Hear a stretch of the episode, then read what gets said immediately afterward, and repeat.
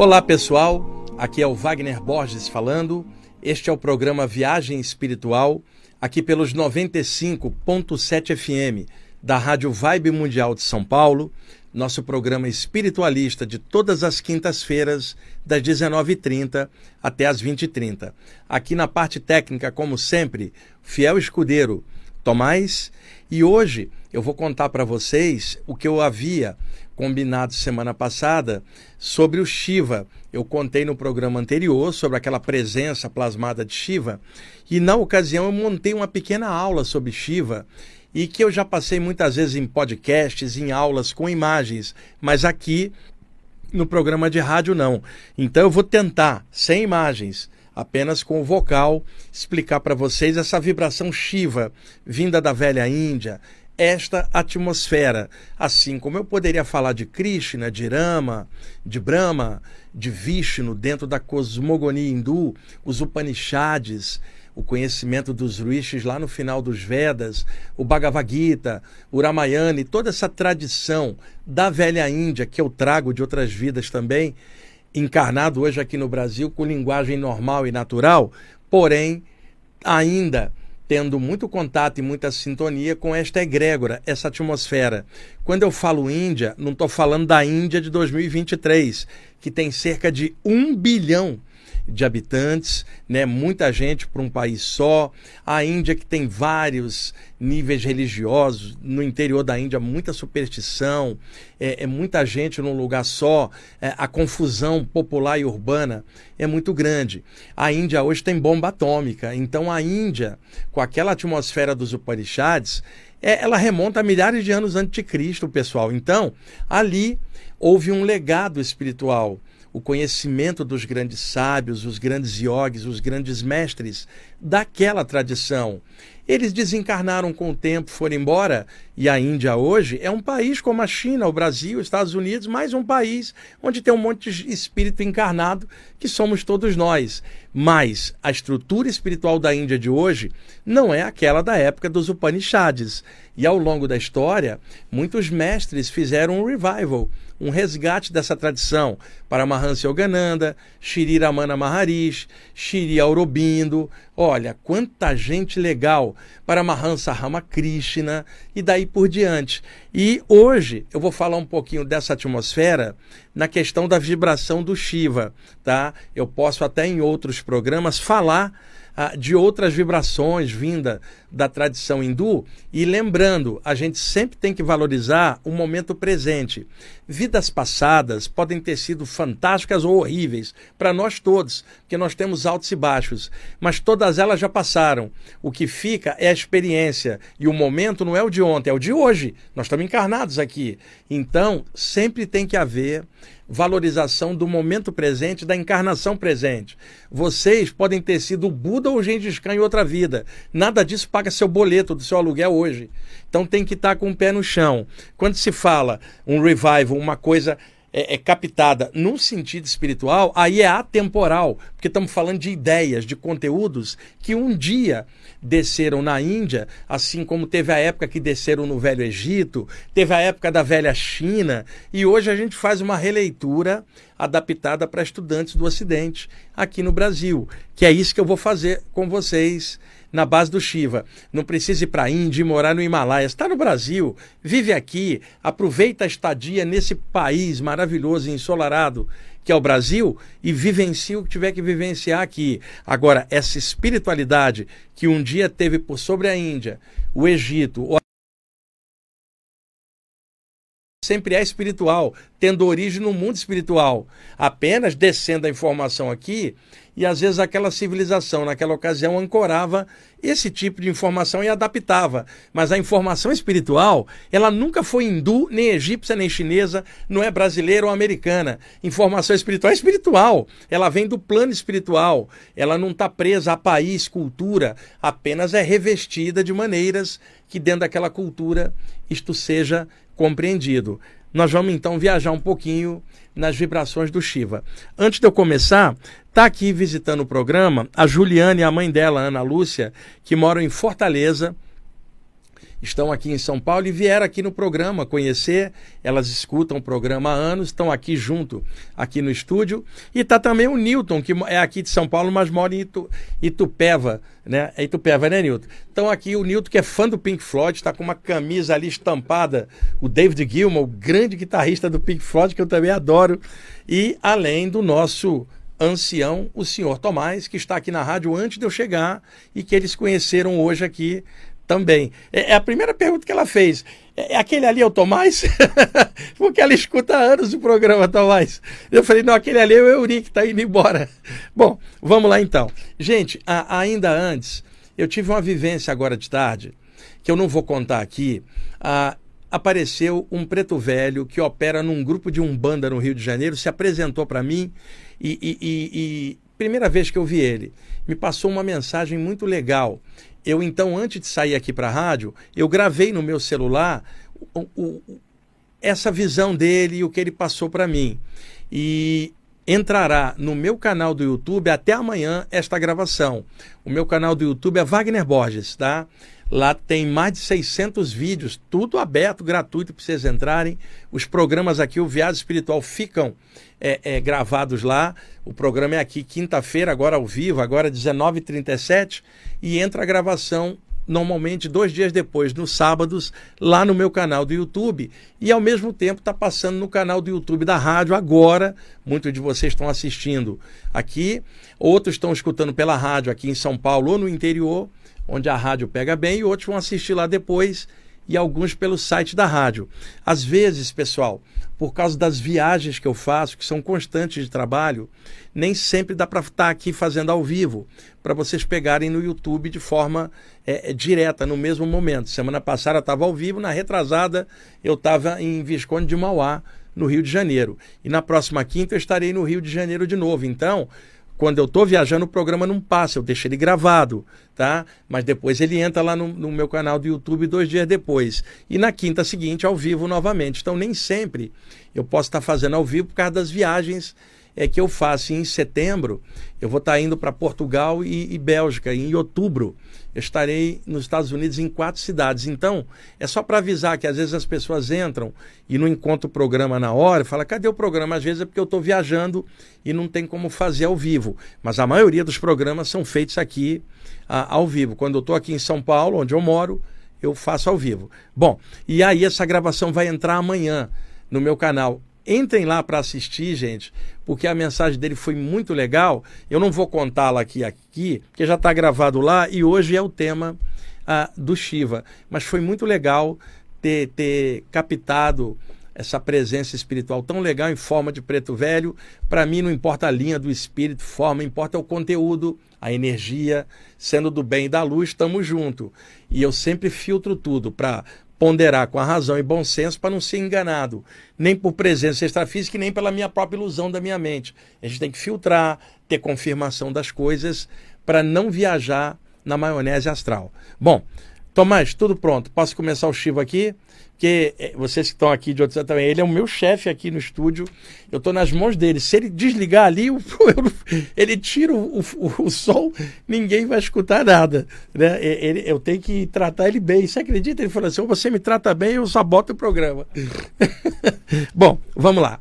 Dentro da cosmogonia hindu clássica, quando se falava de um poder superior, é, é, acima de tudo, Originalmente, os rishis, os grandes sábios da Índia, compiladoras dos Upanishads, na parte final dos Vedas, se referiam a um poder absoluto que não tinha como o ego da gente descrever.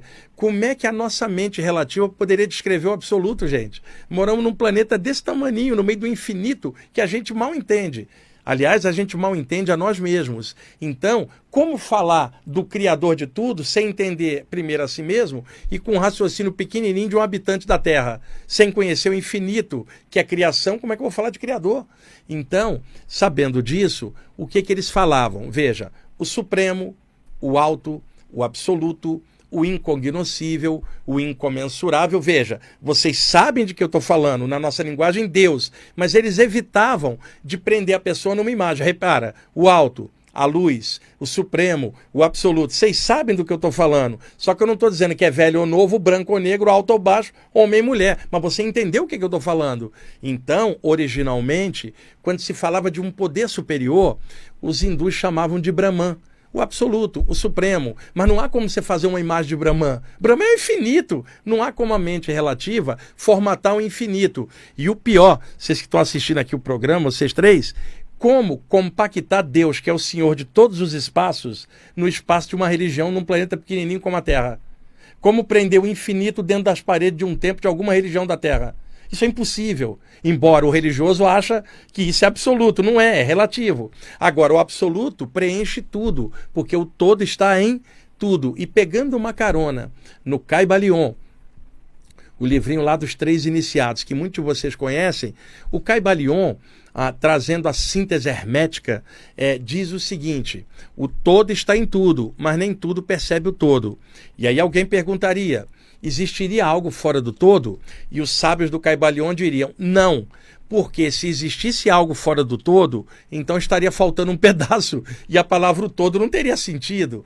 Quando você fala o todo, não deixou dúvida que está em tudo. E se eu chegar ali na Avenida Paulista agora, parar um transeunte e perguntar para você onde está Deus, o transeunte vai falar Deus lá em cima e nós cá embaixo. Mas veja, se o todo está em tudo, se ele está em cima, ele também está embaixo. Se ele está à esquerda, está à direita. Se está na frente, está atrás, está dentro, está fora. Ele está em tudo. O que, que, estaria fora do todo? Então é isto que os antigos hindus chamavam Brahman. Não é o Deus como as populações entendem com forma de alguma maneira. Mas aí aconteceu algo que sempre acontecia nas estruturas antigas. As populações que adoravam milhares de ídolos não tinham como entender uma luz absoluta sem forma porque a gente estando encarnado, nosso cérebro depende das formas, da, da memória, para poder registrar e se adaptar às coisas. Então, os sábios da Índia perceberam que o conceito do absoluto, que é Brahman, não cabia nas mentes pequenas da população. Daí eles fizeram uma adaptação.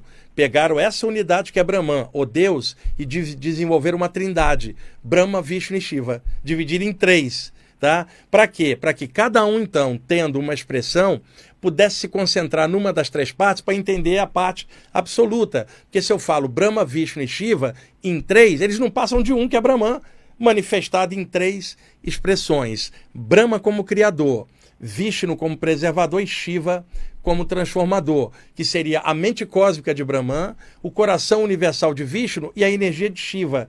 Então, criador, preservador e transformador. Então, os hindus foram dando características para esses três aspectos, só para vocês terem uma ideia. Muitas divindades da Índia aparecem na cor azul. Pode olhar Shiva, Rama, Krishna, todos azulados. Vishnu, metáfora de onde eles vieram, do céu. Qual é a cor do céu? Azul. Que cor eles teriam então? Por isso as divindades da Índia aparecem azul. Mas, por exemplo, vocês que estão aqui, o Krishna era indiano, ele era moreno, mas nas imagens vai aparecer azulado. Você acha mesmo que tinha um cara azul na Índia, gente? Não é. É uma metáfora criada pela cultura para falar de um ser celeste em forma é, humana. O leigo não sabe desses detalhes. Outra, as divindades da Índia têm quatro mãos. Por quê? Uma mão toca a terra, que em sânscrito é Pritive, a outra mão toca a água, que é Apas, a outra mão toca o fogo, que é Terras, a outra toca o ar, que é Vayu, e a cabeça é o Akasha, o éter universal. Por isso eles têm quatro mãos e em cada mão um, um, algum objeto representativo de alguma ideia. O, o, e aí o Shiva é personificado como um ser masculino azulado, né? E agora vocês sabem o azul porque é um ser celeste. E eu vou descrever as características dele e os mantras a partir de agora. Outro detalhe: na cosmogonia hindu, cada um dos três aspectos, Brahma, Vishnu e Shiva, tem uma consorte, uma esposa, uma mãe divina em pé de igualdade. Aí é que está. A esposa de Brahma é Sarasvati, a deusa da cultura, da arte, da poesia e da música. A esposa de Vishnu é a deusa Lakshmi, a deusa da abundância e da prosperidade. E a esposa do Shiva é a deusa Parvati, senhora da dança, da alegria e da cura. E com a Parvati, o Shiva teve dois filhos, Ganesha e Kartikeya, que eu já contei em outros programas aqui. Então, feita essa, essa breve introdução, bem resumida, porque aqui na rádio não tenho imagens, para mostrar, vamos agora aos aspectos do Shiva. Vocês se lembram que no programa anterior falei que eu estava ali no saguão da rádio, apareceu um mentor com a forma do Shiva e falou Pachupata, que era o senhor dos animais, e que um animalzinho desencarnou no veterinário. Logo depois, vocês que escutaram o programa se lembram. E aí eu falei, eu anotei umas coisinhas do Shiva, por causa disso eu vou então fazer um, um pequeno resumo do Shiva. E entendam, resumo para ocidental. Eu não estou falando para Yogi, não estou falando para alguém da Índia, estou falando no Brasil, com a forma que um brasileiro entende. E se eu falo Brahman, ou Deus, ou Yahvé, ou Grande Espírito, e outra, posso chamar de Pai Celestial, Mãe Divina. Nenhum nome que eu criar é o eterno, porque qualquer nome que eu criar é relativo à cultura do que eu tenho. Pequenininho num planetinha. Qualquer nome de Deus é um nome pequeno que a mente humana criou. E outra, não há povo escolhido, como muitos fanáticos acham. Povo escolhido é todo ser vivo no universo inteiro, porque todos refletem o todo que está em tudo. Agora vejam vocês, eu estou falando de algo maior, passa um religioso ali e fala, eles não têm Deus no coração. Você está de sacanagem? Não aquela coisinha pequena que o religioso criou na mente dele que acha que joga alguém no inferno. Eu estou falando de uma cosmogonia enorme que transcende, não tem imagem, não tem limite. O nome, se uma criança chamar de Papai do Céu, também está certo. Se o, índio chamar de Grande Espírito, está certo. Porque não é alto ou baixo, branco ou negro, homem ou mulher. É consciência cósmica. Como é que eu vou entender isso aqui no meu cérebro usando a forma? E é isso que os mestres da Índia fizeram corporificaram a unidade que é Brahman em Brahma, Vishnu e Shiva em três aspectos. E você pode chegar na Índia hoje e encontrar fanáticos de qualquer linha dessa. Fanático pelo Shiva, fanático pelo Vishnu, fanático por Brahma. Eles estão presos, assim como o religioso cristão está preso também nas coisas daqui. E aí é que as religiões às vezes se tornam prisões. Mas as religiões em si eram para transcender, ajudar o homem a religar com o eterno. E, na verdade, elas prendem no condicionamento cultural. E o que uma religião fala, a outra fala diferente, e o que é moral em uma pode ser imoral na outra. Que eu penso não é o que vocês pensam, não há como pensar nisso, mas há como sentir no coração. Mas o que você sente nem sempre você formata ou pode falar é algo mais de consciência, que é o que falta na humanidade. Por isso, as brigas por religião, os fanatismos, onde alguém segue uma religião e baixa a lenha nas outras, e nada disso é o divino, porque o divino é tudo. Não há como ter nada fora é, do divino. Vocês querem ver uma coisa, vocês três que estão aqui? Um cara um dia criou a religião do toco. E ele botava um toco e botava guirlanda de flores e falava: o toco é tudo. O todo está em tudo, então está dentro do meu toco. E fez a religião do toco. Tecnicamente está certo, já que o todo está em tudo. O problema é que o cara começou a achar que o todo só estava no toco dele e não no toco das outras. E é isso que criou a religião. Então, quando você fala o todo está em tudo, está dentro do toco, dentro da areia, dentro, dentro da grama, dentro do verme, dentro do anjo, dentro e de cada um de nós também. Não há como ter nada fora do todo. Mas eu não tenho como prender isso numa estátua, ou numa cultura, ou num nome, porque eu já reduzo aquilo à minha mente. E a minha mente não é a mente do cosmos, é a minha. E a minha pequenininha num planeta pequenininho. Como é que eu vou falar do Criador de tudo e achar que só do meu jeito é que está certo? Então, a mente livre, é isso que era o Brahman dos rishis, mas a população da Índia ficou presa em Brahma, Vishnu e Shiva, os três aspectos. O que eu vou falar de Shiva é no sentido libertário, entendendo as características. Shiva é o senhor das energias.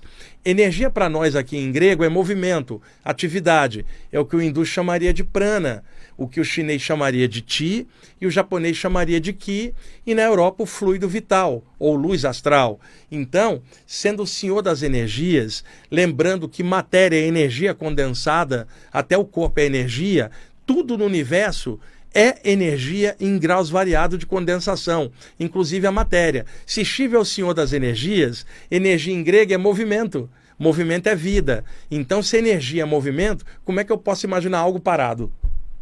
Não tem a menor lógica. O cadáver que vocês deixam de um ente querido no cemitério, um ano depois que você for visitar, não é a mesma coisa. Ele é transformado na natureza. E aí eu lembro de aula básica de química, Lavoisier. Na natureza nada morre, tudo se transforma. Porque tudo é energia. Então não tem nada parado, nada morre, nada nasce, só a transformação, que é energia. Esse arquétipo na Índia é Shiva, o senhor das energias. Então, como é que poderia ter um fanático por Shiva? Porque o fanatismo paralisa e energia é movimento. Então, Shiva representa a consciência cósmica, energia em expansão. Conclusão: não pode haver apego, não pode haver prisão mental, porque Shiva é libertário. Então, no conceito original, a divisão Brahma, Vishnu e Shiva era só para dar uma ideia de infinito em forma humana. E aí as pessoas tendem a ficar presas nas formas. Aqui não, eu estou tentando usar a forma do Shiva para liberar é, do conceito. Então, vamos explicar agora características do Shiva, tá? Shiva tem muitos epítetos, muitos nomes aos quais foram falando dele. Veja alguns: Pachupata, Isha, ah, Tandava, Shankara, que é doador de bênçãos, Nataraja, que é o senhor da realidade, milhares de nomes foram surgindo para Shiva. Para cada nome foi sendo formado um mantra. O mantra clássico do Shiva é Om Namah Shivaya, tá? Mas ele é chamado também de Isha. E aí você fala Onamá e Shaya. Se ele for chamar de Shankara, Onamá, Shankaraya. Se ele for chamar de Tandava, Onamá, Tandavaya. Mantras relativos a cada nome que o Shiva tem. Ah, dentre o, o, os artefatos que Shiva carrega, Shiva carrega um tridente na mão. Vocês podem olhar as imagens do Shiva, tem um tridente. Você imagina o que, que um religioso fanático aqui do Ocidente vai pensar? Shiva é o demônio, que está com um tridente. Você imagina a ignorância? A ignorância é vasta, infelizmente, aqui na Terra. E outra coisa, a ignorância sempre tem um fim, que é quando começa o conhecimento. Mas o conhecimento jamais terá fim, que é o infinito.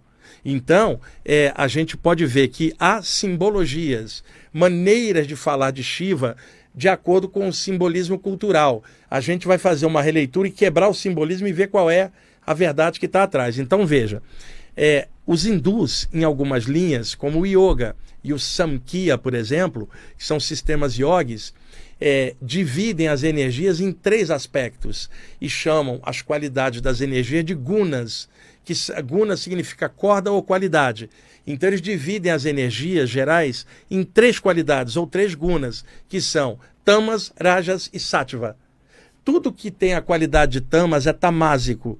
Tudo que tem a qualidade de rajas é rajásico. E tudo que tem a qualidade de sattva é sátivico. Rajas é tudo aquilo que estimula o movimento. Tamas é tudo aquilo que paralisa, é o oposto. E sátiva é o que equilibra ambos. Então vamos dar um exemplo. Algo rajásico é algo que estimula atividade. Então, por exemplo, vocês três que estão aqui, você toma café, ele é estimulante. Então, café é rajásico. De manhã, para você acordar, perfeito. Mas na hora de dormir, uma burrice. Porque você não pode tomar estimulante na hora de deitar. Ainda mais se está estudando saída do corpo. Então, rajas é estimulante, aquilo que é, cria propensão para o movimento. Então, veja, alguém que briga muito é rajásico, porque ele é agitado, ele não consegue equilibrar. Já a, a, o oposto, alguém tamásico, que é tamas, que é paralisia. Então, por exemplo, é, se café é estimulante, você come uma feijoada, ela te deixa pesado.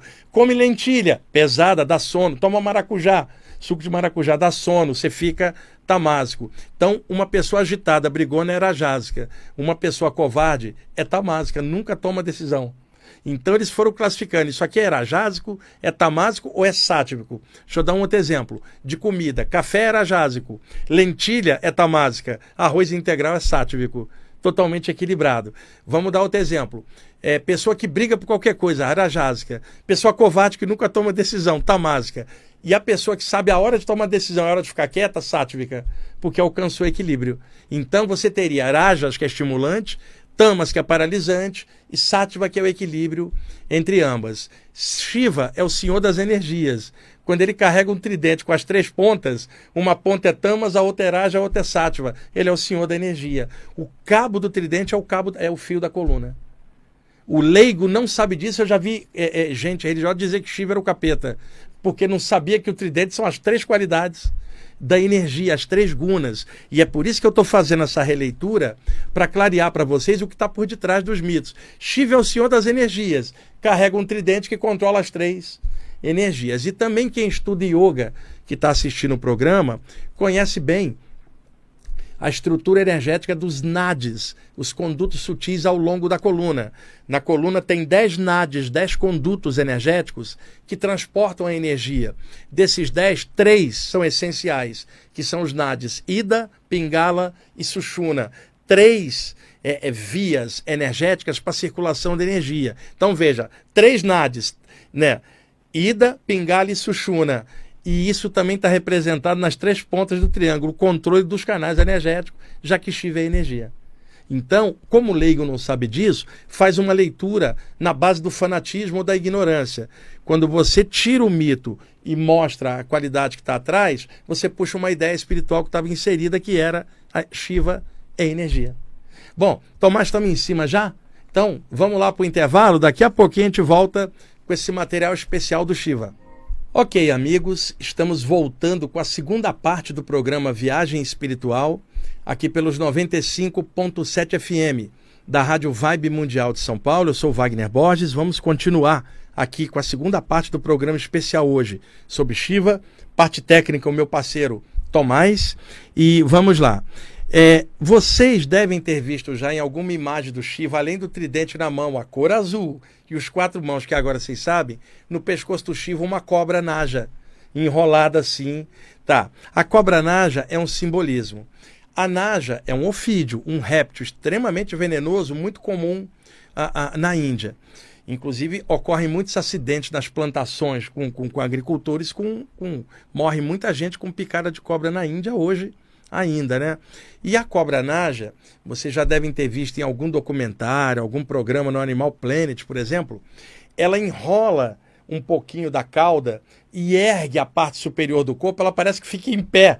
E ela tem um capelo que fica largo assim, né? Parecendo que quando ela está irritada, ela fica com a cara mais larga e ela toma a posição, aquela posição a cabeça encurvada, mas porém na vertical, né? Ela não, não é, nem toda cobra consegue fazer isso. A naja consegue erguer a cabeça e ficar alerta, consegue cuspir veneno à distância. Então, o que, que a cobra naja representa? Um ser que rasteja já que é um ofídio, e que ergueu a cabeça. Tá? Por metáfora, o que, que a Naja representa? O ser humano rastejando no pó da ignorância. Resolveu erguer a consciência, que é a cobra em pé, e o capelo aberto é porque expandiu a consciência. Significa consciência cósmica. Como Shiva é o senhor da consciência cósmica, ele tem a Naja no pescoço. Aí me aparece um religioso fanático que diz que a cobra é o mal por causa da história de Adão e Eva, que é outra cultura, e vai dizer que Shiva é do capeta por, por ignorância e falta de conhecimento. Então, o tridente, o controle das energias, a cobra naja, expansão da consciência. Shiva tem um cabelão, né? cabelos fartos, escuros, e às vezes enrolado num coque, que você já deve ter visto. O coque do Shiva é o chakra coronário, o topo da cabeça. Tá? E daquele coquezinho tem uma aberturinha onde esguicha a água. Né? A água ela é capaz de limpar qualquer coisa. Então, o poder do Shiva esguichar a água pelo topo da cabeça, que é o coronário, é o poder de limpar qualquer coisa. Quer dizer, esguichar água sobre você para limpar do pó da ignorância, do ego. E aí, e também o mito hindu de que ali teria origem os rios da terra. Né? São, são metáforas usadas. Outra coisa, a cabeleira do Shiva, tá? Ah, como é que o hindu fala? O universo inteiro está na cabeleira do Shiva. Então você fala assim, cabeleira de estrelas significando dentro da cabeça, cabeça do Shiva tá toda, todas as coisas, né? Então você fala assim por metáfora: eu vou viajar pelo infinito, então vou viajar pela cabeleira de Shiva, que é uma metáfora, né? E o que acontece? Há um nome que era dado que é Keshara para Shiva cabeludo, Keshara. Kesha, cabeludo ou algo belo, ou cabelos belos. E Hara é o bijamanta do Shiva. Keshihara, cabeleira de estrelas. Então, por incrível que pareça, chamavam na Índia a pessoa que viajava fora do corpo de Keshihara, porque ele viaja pela cabeleira de Shiva, que é o infinito. São metáforas, né? Também se usa a, a, em sânscrito a expressão Ananda, que é bem-aventurança, uma coisa elevada. Então você fala Keshara Nanda, a cabeleira de estrelas de Shiva, onde viaja alguém espiritualmente feliz e na bem-aventurança. Vamos lá, que é mais aqui? Já expliquei o coque. Shiva também tem um terceiro olho aberto na, na vertical, na testa. Esse olho se chama Shiva Netra, que é olho de Shiva. Então, é o olho da verdade, que tudo vê e atravessa as ilusões. Agora, veja, comparativo para tirar confusão. Na Índia, quando tinha um grande sábio que versava sobre os Vedas e os Upanishads, era chamado em sânscrito de Rishi. Hoje a tradução de Rishi é sábio espiritual, um mestre, mas naquela ocasião, no original, em sânscrito, Rishi significa ovidente. Tá? Aí, olha a confusão. Em latim, quando alguém vê um objeto que reflete a luz, isso é chamado vider. Por corruptela, vidência, que é a arte de ver. Tá? E clarividência, o ver além. Então, para o latim, vidente é aquele que vê a reflexão da luz no objeto. Mas se eu uso a palavra vidente do Oriente, o contexto é outro. Vidente significa aquele que vê além da ilusão. Significa nada mais o ilude, ele vê o real. E o real é Shiva. E aí você fala Raja, que é o real, e chama Shiva de Nataraja. Raja é real, Nata é senhor, senhor da realidade. Ele dissipa toda a ilusão. Então aquela imagem do Shiva abre o olho e dá um raio de luz para despertar a pessoa. Teve uma vez, aqui no programa, eu já comentei isso antes, um ouvinte me mandou um, um, um e-mail perguntando assim: me disseram, num grupo oriental, que quando Shiva abre o olho dele, o universo é destruído. Você confirma isso? Eu falei, mas que pergunta tola essa, né? É, na verdade, era o seguinte: Shiva abre o olho, o olho dele é o olho da realidade.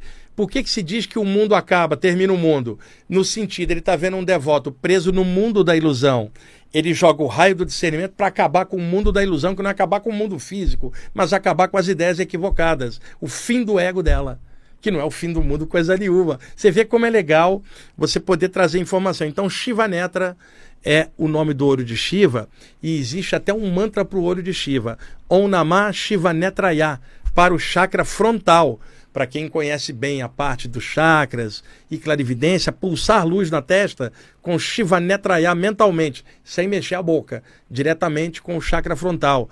Embora para explicar isso aqui seja um pouco difícil aqui pela rádio sem ter a imagem. Deixa eu ver que mais que eu anotei. Tá? Espera só um instantinho, gente. Shiva também é chamado às vezes Mahadeva. Em sânscrito, quando você quer magnificar algo, você usa a expressão Maha, significa você magnificou. Então, por exemplo, Deva em sânscrito, divindade. Mahadeva, grande, divindade, você magnificou. Por exemplo, Tomás, ok. Se você fala Maha Tomás, fala o grande Tomás. Você magnificou. Mas o grande ali é um título, não é medida de espaço e três dimensões. Quando eu falo grande, eu não estou preso em altura, largura e profundidade. Porque se eu falo grande, você vai me perguntar qual o tamanho. Não é isso. Eu te falo assim, Deus é grande, você vai me perguntar o tamanho. É Maha, quer dizer, é incomensurável, grandioso, no sentido, não há medidas para a gente medir o eterno. Tudo que a gente vai fazer é picotar e trazer de forma pequena, religiosa, uma visão distorcida. Então, você fala Shiva ou Mahadeva, o grande Deus, para quem gosta é, do Shiva. E aí, o nome pode compor um mantra, Om Namah Mahadevaya, por exemplo, como muitos usam. Se chamar o Shiva de Shankara, Shankara significa doador de bênçãos, aquele Deus que abençoa. Você falaria Onamah Shankaraya. E era comum na tradição yogi, ah, o mestre, em algum momento, vendo que o discípulo já está pronto, substitui o nome de família do discípulo e cria um nome iniciático yogi para chamá-lo de agora em diante. Por exemplo, o cara se chamava Mukunda Lal Ghosh. O mestre dele falou: Você a partir de agora se chamará Yogananda. Porque yoga é união, ananda é bem-aventurança. E através da Kriyoga você vai levar felicidade ao mundo. Você agora é Yogananda. Então era comum substituir o nome e dar um nome que tivesse a característica do discípulo. E, então havia, no século 8 depois de Cristo, um grande yogi que adotou o nome de Shankara. Só que Shankara é um dos nomes do Shiva. Mas como ele escreveu um livro que ficou famoso, se chama Viveka Chudamani, a joia suprema do discernimento, quando você fala em Shankara, você teria duas interpretações: o autor do livro, que é um grande yogi, e o Shiva, do qual ele tomou o nome de Shankara. Então eu costumo dizer que o Shankara, autor do livro, é o Shankarinha. O Shankarão é o Shiva, o doador é, de bênçãos. O Shiva, chamado Tandava, Tandava é um aspecto que pode ser compreendido na Índia. Na Índia existe o hábito há milhares de anos de cremar os cadáveres. Isso aí é da cultura deles. Quando um ocidental fala de cremação, não entende quase nada, é condicionamento religioso. Porque, principalmente na área espírita e na área da Umbanda, o pessoal não crema porque o espírito pode ficar preso. Se fosse assim, todo hindu estava lascado. Eu vejo espíritos hindus, não vejo sequer chamuscado. E outra, aqui no Brasil, por lei, tem que esperar 48 horas para cremar. Outrora era 72. Na Índia crema em 12 horas. Milhões de pessoas. Quer dizer, é condicionamento quando você fala de uma outra coisa, que o ocidental está mais preso na ideia da matéria, do visual e do registro. Para o hindu, o registro é o espírito, então o corpo vira pó pelo fogo. Pelo menos era assim na cultura antiga. Hoje o hindu faz por condicionamento religioso. Então, Tandava é o Shiva no crematório. Também é senhor dos crematórios. Também adaptando senhor dos cemitérios. Vamos supor o seguinte: vocês três estão desencarnados. E aí vocês estão olhando os despojos, ainda identificado com aquilo, não entra na luz. Aí colocam seus despojos na fogueira e começa a queimar. E aí Shiva chega e fala: Vocês três, cadê o corpo? Virou pó, virou cinza, vai ficar preso aonde? Sobe. Quer dizer, quebrou o, o condicionamento. Sobe porque agora o tempo de vocês aqui acabou e vá para lá. Sobe. É, como é que diria no meio espiritual? Entra na luz. Como é que o pretinho velho falaria? Canta para subir, Misifio. Como é que na Índia falaria? Vaza on, adaptando. Sobe. Então Shiva, senhor dos crematórios, é como Shiva dançarino. Ele chega e dança por cima das cinzas e dispersa as cinzas no ar e vira para os espíritos e fala: Cadê? Quero ver ficar pegado agora. Sobe. Então, é o libertador. É o senhor dos crematórios do cemitério liberando os espíritos, porque o corpo vai virar pó na cremação. E adaptando para cá, pó também dentro da terra com mais tempo, mas vai virar pó. Shiva Tandava é o libertador. O mantra é Om Namah Tandavaya manter excelente para a hora da morte ou para a saída do corpo, já que a morte é um tipo de saída do corpo definitiva e tem a saída temporária. Tândava representa as duas. O pessoal tem medo do Shiva Tândava. Na área de projeção astral, Shiva Tândava é o mentor espiritual que te tira do corpo. Mas o pessoal não sabe disso. Então esse manto Onamá Tandavaya, ele é altamente libertário para soltar a pessoa da matéria. Vamos ver aqui o que é mais. Já falei do nome Isha que é um dos epítetos de Shiva. Isha. Você vai falar Om Namah Ishaya. Esse mantra, para mim, ele tem um poder no chakra cardiorrespiratório. Para mim. E o mantra não feito verbalizado. Você está fazendo interiorizado na meditação. Se for para cantar em grupo, a gente canta. Mas se a meditação na tua casa, com família, ela tem que ser feita silenciosa nos chakras para não incomodar a família e é um mergulho para dentro, não precisa ficar mexendo a boca. E outra, a pessoa vai desencarnar, as cordas vocais vão ficar. Como é que ela vai fazer mantra do lado de lá? Com a mente. E outra, cá embaixo, como é que um mudo faria mantra? Diretamente pela mente, pelos chakras. Então é melhor acostumar logo. Uma hora a gente vai passar para o lado de lá de volta. Agora, os mantras são lindos para a gente cantar. Agora, a meditação individual é no coração, cara. Ou no chakra frontal. Onamá Ishaya no chakra cardíaco e também para os curadores nas mãos na hora da cura.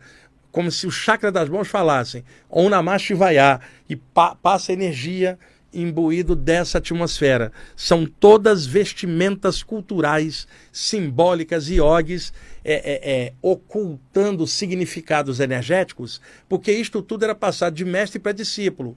Né? Não é em aberto como está aqui num programa. Eu estou desvestindo as coberturas místicas e mostrando o que está atrás. E se vocês entenderem, energia, é isso que é Shiva.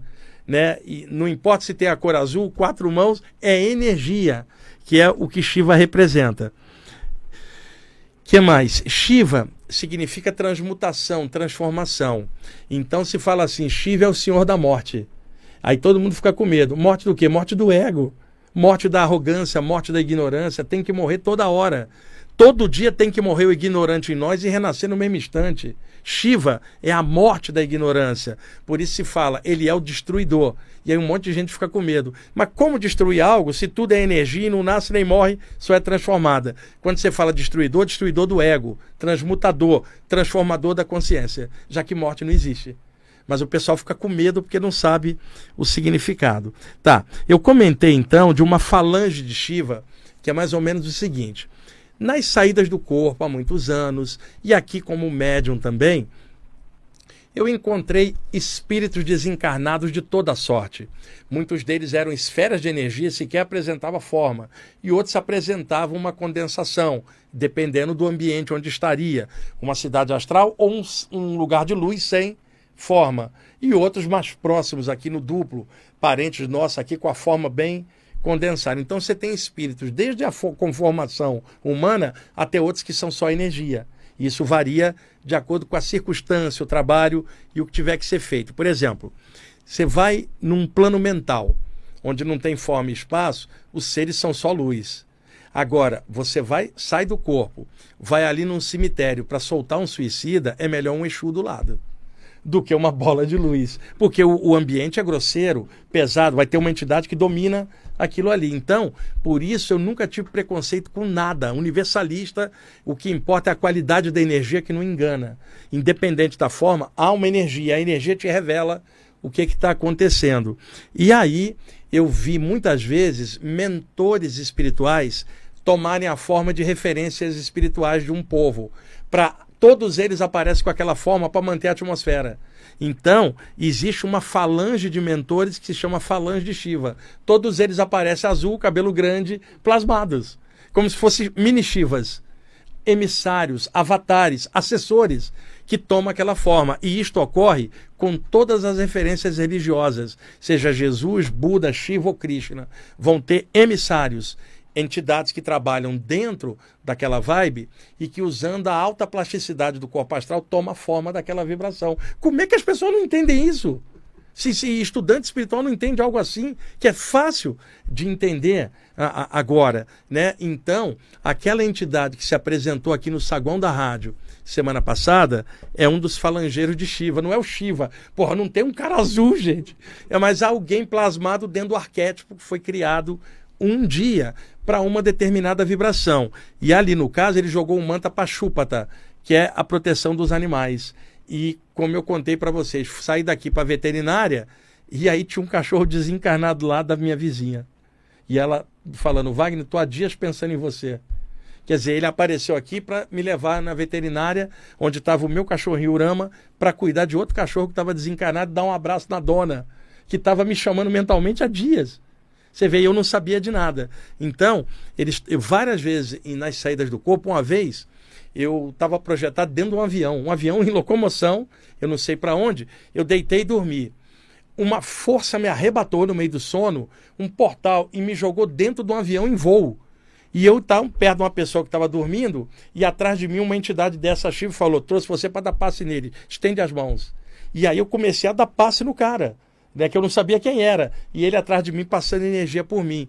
Ele queria dar uma ajuda, mas como é uma pessoa encarnada, ele precisava de outro encarnado para fazer a conexão. A energia dele é muito sutil. Precisava de um outro para fazer a, o equilíbrio da energia para chegar nele. E ele me levou, era da Falange de Shiva, dentro do avião em movimento você ter uma ideia. Então, tive muitas experiências com essas entidades orientais devido às ligações que eu tenho de vidas passadas com a Índia. Agora veja, tem menor apego para a Índia, não tem menor vontade de viajar para lá.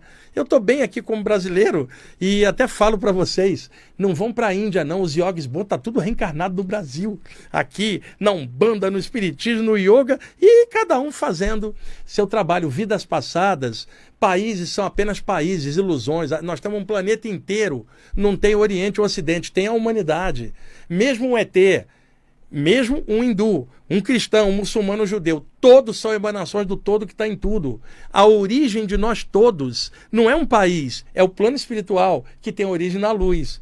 Qualquer um é filho de Deus, seja de que linha for. Né? Como que isso não é entendido? É incrível. O que varia é o grau de percepção, como cada um percebe isso na natureza. E se você tem a noção de que o todo está em tudo, qualquer ser é expressão do todo. Não é só aquele que está dentro da sua linha religiosa, não. Mas sim todo ser vivo, inclusive o grão de areia, o verme, a água do mar, tudo. Não há nada fora do todo. Tá? Vamos lá, deixa eu ver aqui, já estamos. Tomás, falta cinco minutos, tá? Cinco. Vocês viram que ele adiantou o relógio. Tá vendo como passou? Vocês são testemunhas, né? Tá bom. Vamos lá. Deixa eu ver aqui o que, que eu botei. Ah, eu, o exemplo que eu vou dar para vocês. Por exemplo, água estagnada, normalmente, pô, é, é ruim para a saúde, né? A água estagnada, ela causa doença. Você tem, é, é, pô, tem um monte de coisa ali dentro que envenena a saúde. A água precisa estar correndo em movimento. Se você olha um rio tá? e você põe os pés dentro do rio, a água que passar pelos teus pés, ela vai correr sempre na direção do mar. Então você está com os pés na água. A água que está passando agora passa, a outra água já está vindo em seguida. Conclusão, não é a mesma água. Então, O rio representa o fluxo do tempo. Passando, passando, passando, movimento. Então, se eu penso em água, eu penso no mar, penso num rio. Eu não penso na água de um pântano estagnada. Eu penso em água viva. Shiva é água viva, é energia. Tá, é, fazendo uma analogia, é o que cura, é o que traz luz, é o que vibra. Isto é Shiva, representado num arquétipo. Energia, transmutação, transformação, água viva, fluência, energia, desapego. Isto é Shiva, desvestido de todo o simbolismo com o qual vocês conheciam. E eu sei que é muito difícil explicar isso sem imagens aqui, mas didaticamente eu estou tentando, né, com, com a, com, a, habilidade que eu tenho didática, tentando explicar o melhor possível para vocês. E eu posso, em outras oportunidades, vocês podem colocar aí nos comentários do YouTube, eu posso trazer outros desvestimentos, não é revestimento, é desvestimento cultural de outras divindades, explicando esses detalhes. Como eu já fiz aqui outras vezes sobre Krishna, eu posso explicar sobre Vishnu, posso explicar sobre Brahma, sobre Rama no Ramayana, o Bhagavad Gita e, e muitas coisas que para mim é, são referências espirituais do coração. Ao mesmo tempo, estou encarnado no Brasil, eu estou no Ocidente. Por exemplo, eu amo Krishna, estou reencarnado no Ocidente, eu também amo Jesus, o coração é devasso. Porque eu amo aqueles que falam de amor, de luz, de sabedoria. Não me importa a linha, não me importa se é Moisés, se é Maomé, se é Krishna, se é Jesus, o pai Joaquim ou Iemanjá. Me importa qual é o teor daquilo, o que, que eu sinto com aquilo de amor, de luz, e aí a minha mente não consegue ficar lacrada numa vibração só, porque se o todo está em tudo, por que, que minha mente vai ficar lacrada numa coisa só? Ao mesmo tempo, aconselho a vocês terem um lugar para participar e uma linha para frequentar, porque isso é legal, é humano, só não lacra a mente dentro daquela linha, porque nenhuma linha tem tudo, só Deus sabe tudo.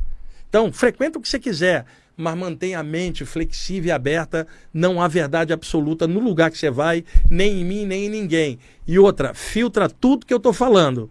Só aceita o que tiver bom senso, inteligência e equilíbrio. Filtra, gente. Tudo que você lê, tudo que você escutar, tudo que você vê, filtra, incluindo tudo que eu falar aqui para vocês. Desconfie de alguém que pede para você aceitar tudo sem filtro. Não, filtra. Pô, isso aqui tá legal, isso aqui não, não dá batendo. Não aceite algo que não bata com o bom senso. Agora, fanáticos de qualquer área não tem bom senso nenhum, senão não seria fanático. Então, estou pegando pessoas inteligentes que sabem ponderar, observar, filtrar e entender que o planeta Terra tem diversas culturas e nenhuma cultura é superior à outra, não.